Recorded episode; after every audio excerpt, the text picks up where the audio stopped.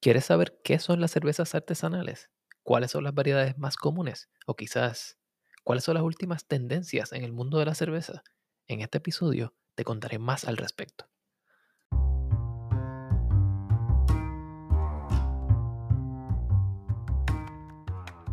Bienvenidos al Food Engineer Podcast, un podcast dedicado a la exploración de alimentos y bebidas fermentadas.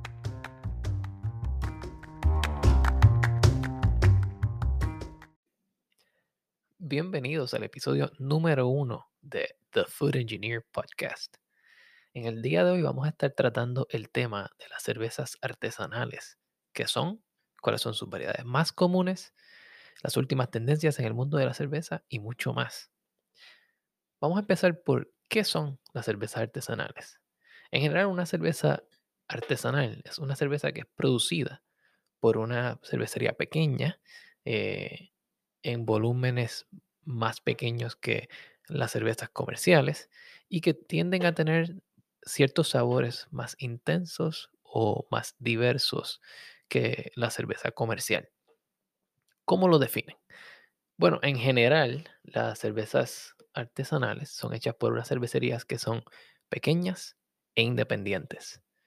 Cuando hablamos de una cervecería pequeña, nos, referimos en general a una cervecería de menos de unos 6 millones de barriles al año, o sea, en producción anual. Y en general eso es un volumen bastante grande. Eh, si ponemos, por ejemplo, en comparación, existen varias cervezas de gran distribución, las cuales aún cuentan como cervecerías artesanales, como lo son Sierra Nevada o New Belgium Brewing Company, que hasta recientemente se consideró una cervecería artesanal. En términos de independencia, las cervecerías artesanales en general eh, deberían tener menos de 25% de sus activos controlados por una entidad eh, que sea no artesanal. Eso quiere decir que una cervecería pequeña, artesanal, que normalmente es de un único dueño, de un grupo de dueños, los cuales no tienen intereses en cervecerías eh, de exportación comercial internacional. Y por lo general, al menos en Estados Unidos, eh, el cervecero tiene que tener una notificación de cervecero. Eh, eso se llama en inglés como un Brewer's Notice y eso está definido por el Alcohol, Tobacco and Tax and Trade Bureau o la TTB o TTB por sus siglas en inglés. Pero, ¿qué hace una cerveza artesanal diferente al resto de las cervezas? Bueno, podemos hablar de las cervezas artesanales como eh, unas cervezas con sabores más complejos generalmente más intensos. Existe mucha experimentación con respecto a los ingredientes que se le añade a las cervezas artesanales, pero en general casi todas parten de los cuatro ingredientes básicos, que son malta, agua, lúpulos y levadura. En muchos casos podemos ver ah, otros tipos de ingredientes como lo son eh, especias, como lo son hierbas, puede ser semillas de cilantro, cáscaras de naranja o de china, eh, café, entre otras cosas. Muchas de las cervecerías artesanales tienden a recrear cervezas históricas. Estamos hablando de estilos que son típicos de una región en el mundo o en algunos casos estilos que históricamente fueron populares en algún tiempo y están siendo revividos para darnos un gusto de lo que fue popular en otra época. Algunos ejemplos de estos tipos de cervezas, si empezamos a hablar de ellas desde el punto de vista de eh, localización geográfica, podemos mirar hacia Reino Unido. En el Reino Unido tenemos tipos de cervezas como lo son la bitter um, o la pale ale, son tipos de cervezas que tienen un poco más de lúpulo añadido, así que su balance tiende a estar un poco más cerca hacia la amargura o el amargor versus la dulzura. Ahora bien, este tipo de cervezas británicas o cervezas del Reino Unido, aunque se definan como cervezas amargas, no necesariamente son tan amargas como algunas que podemos encontrar eh, históricamente en los Estados Unidos. Un gran ejemplo de esto es la llamada IPA o India Pale Ale. Esto es un estilo de cerveza que viene como resultado de recrear la Pale Ale o la India Pale Ale de Reino Unido en Estados Unidos y que en los años 70 y 80 vio una gran popularidad con el desarrollo de las cervezas artesanales en los Estados Unidos.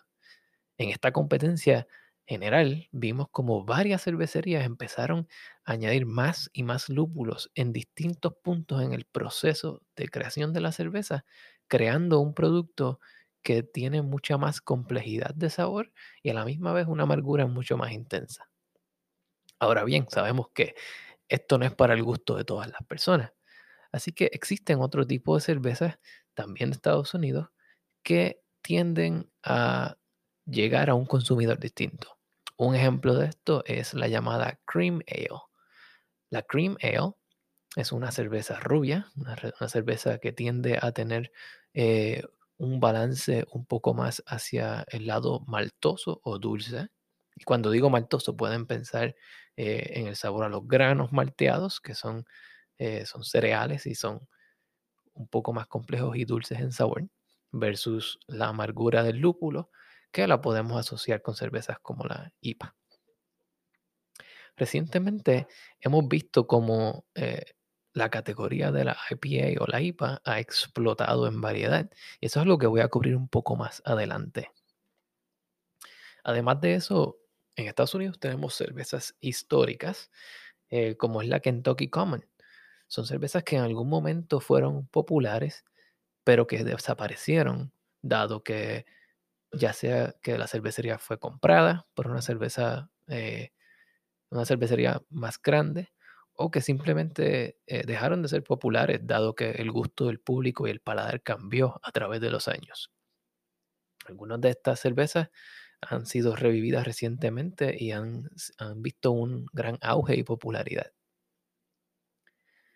ahora pasando a, Bélgica, eh, en Bélgica se considera la cuna de muchos estilos de cervezas que últimamente han visto un resurgimiento. Las cervezas monásticas que vienen de básicamente de las abadías o de los monasterios, donde eh, los monjes utilizaban la creación de cerveza para varias cosas. Una es para sufragar los costos de la abadía y la otra es que por medio de la creación de esta cerveza, eh, los monjes podían también pasar largos eh, estrechos de tiempo em, consumiendo cerveza mientras estaban en ayuno. un ejemplo de esto es durante Semana Santa o en, distintas épocas en las cuales es requerido el ayuno, eh, los monjes hacían tipos de cervezas que eran más fuertes eh, para poder pasar varios días en ayuno y, poder mantenerse trabajando. Es necesario decir que en las cervezas monásticas son una variedad bastante grande y que existen pocas abadías, las cuales al día de hoy aún tienen esta certificación de cervezas monásticas. Y eso lo vamos a tratar en otros episodios. También de Bélgica tenemos las cervezas estilo Lambic. Son unas cervezas que tienden a ser de fermentación espontánea. Así que tienen amargura, pero también tiene eh, un sabor agrio un tanto agrio como el limón o agrio eh, que viene básicamente del ácido acético que es producido durante su fermentación. Eh, y son, son un estilo muy único. Sin embargo, es necesario decir que en algún momento la mayor parte de las cervezas eran así. Eran agrias, eran complejas en sabor y vamos a tratar luego en otros episodios qué las hace únicas y dónde las podemos conseguir. Moviéndonos a otros países, podemos ver los ejemplos en Alemania. Alemania, específicamente de la región de Bavaria, fue por mucho tiempo eh, una de las cunas de, el movimiento cervecero allá para los años 1800 o desde mucho antes, pero en los años 1800 vio un resurgimiento. Y Alemania producía una gran cantidad de maestros cerveceros, los cuales se veían como un activo y muchas personas eh, querían tener maestros cerveceros alemanes por su experiencia y por la cultura alemana de, la creación de cervezas. En Alemania tenemos ejemplos como la Hefeweizen, que es una cerveza alta en contenido de trigo. Tenemos la, eh, la Marzen, que mucha gente la llama Oktoberfest, ¿verdad? Eh, existen varios tipos de cervezas que han sido servidas históricamente en la celebración alemana del Oktoberfest. Eh, una de ellas es la Marzen, que es una cerveza de un color ámbar con un balance hacia la dulzura y con un cuerpo mediano. Este tipo de cervezas que están hechas para ser tomadas en grandes cantidades, ya que no obstruyen el paladar a la hora de usarlas como maridaje para la comida. Y moviéndonos hacia otros ejemplos de países, también tenemos la República Checa, de donde sale eh, este gran estilo llamado Pilsner, que vemos muy comúnmente, eh, pero cabe notar que el estilo Pilsner que sale de la República Checa es distinto al estilo Pilsner que viene de Alemania, que es distinto al estilo Pilsner estadounidense, eh, y las categorías que hoy día se consideran como eh, cervezas premium también son un poco distintas. La diferencia entre estas tiende a ser en términos de cuán amargas son, cuán intenso es su cuerpo, o simplemente eh, cuán livianas o bajas en calorías pueden ser en algunos casos. Y ya existen otras subcategorías dentro de, de las Pilsner que se dedican específicamente a Pilsner internacionales, Pilsner con otro tipo de granos u otro tipo de cereales, que crean cervezas mucho más livianas. Vamos a hablar de tendencias. En el mundo de la cerveza, las tendencias son como la moda. Consistentemente vemos distintos tipos de cervezas nuevas salir al mercado. También vemos estilos históricos siendo revividos. Y últimamente hemos visto una alta tendencia en un estilo de cervezas llamada hazy. Eh, las cervezas hazy son cervezas que no son tan translúcidas como lo que estamos acostumbrados a ver. Eh, el estilo hazy se da ya que se usa una gran cantidad de lúpulos durante la fermentación y además se usan ciertos granos, ciertos eh, cereales como la avena y el trigo, los cuales tienden a tener un alto contenido proteínico y crean ese tipo de turbidez en la cerveza. Eh, dentro de la cerveza hazy tenemos hazy pale ales, hazy IPAs, que tienden a ser más amargas que las hazy pale ales, y tenemos el estilo llamado juicy eh, o jugositas, como a mí me gusta llamarles. cervezas juicy tienden a ser eh, altamente turbias con un enfoque en el sabor dulce y en el sabor del lúpulo, así como eh, eh, el olfato o el olor a lúpulos. Eh, cuando tú ves una cerveza tipo juicy, normalmente es completamente opaca y parecería ser como un jugo de naranja o algo parecido. También están las cervezas que le llaman slushy, que tienden a ser parecidas a las cervezas juicy, con menos amargura y mucho más dulzura.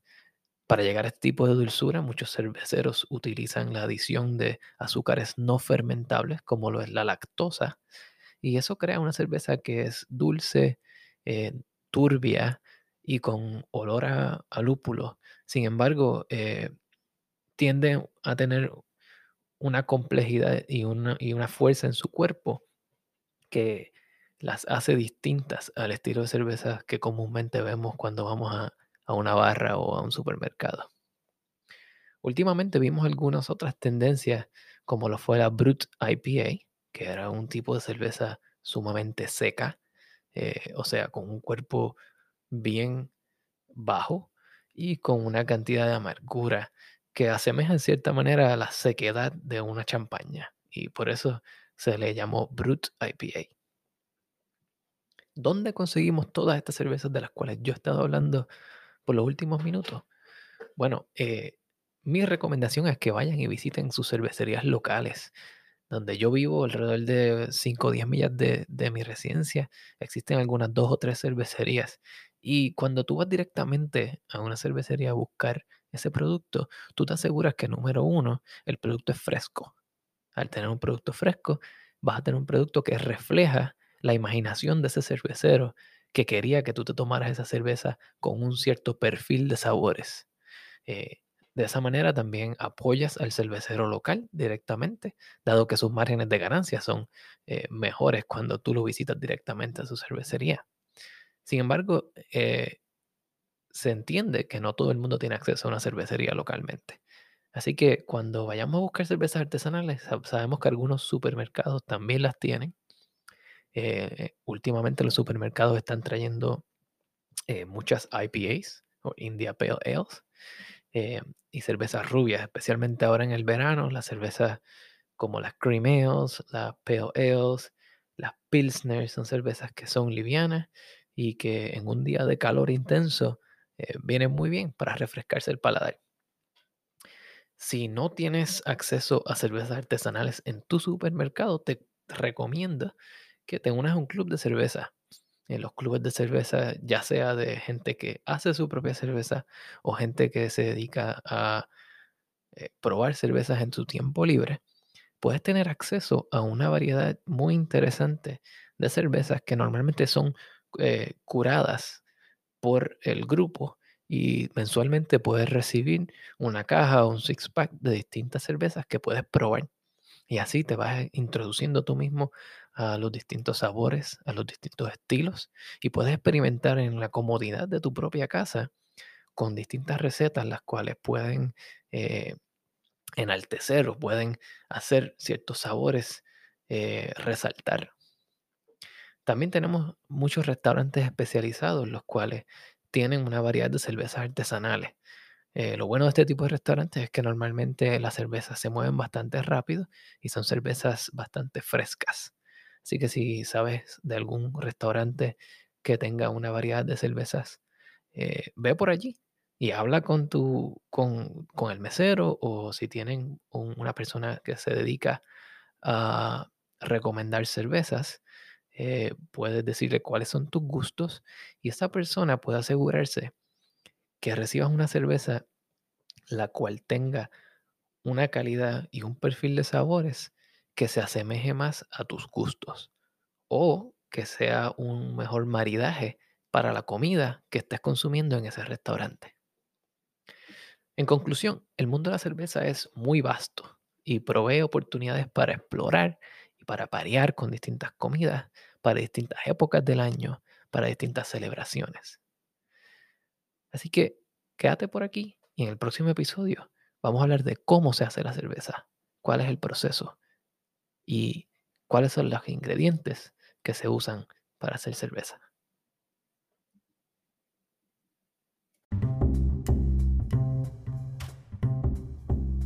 Gracias por escuchar mi primer episodio. Quiero agradecerle al señor Paul González Manguel, al señor Carlos Camarras y al señor Pedro Lavezzarri por su ayuda para producir este podcast.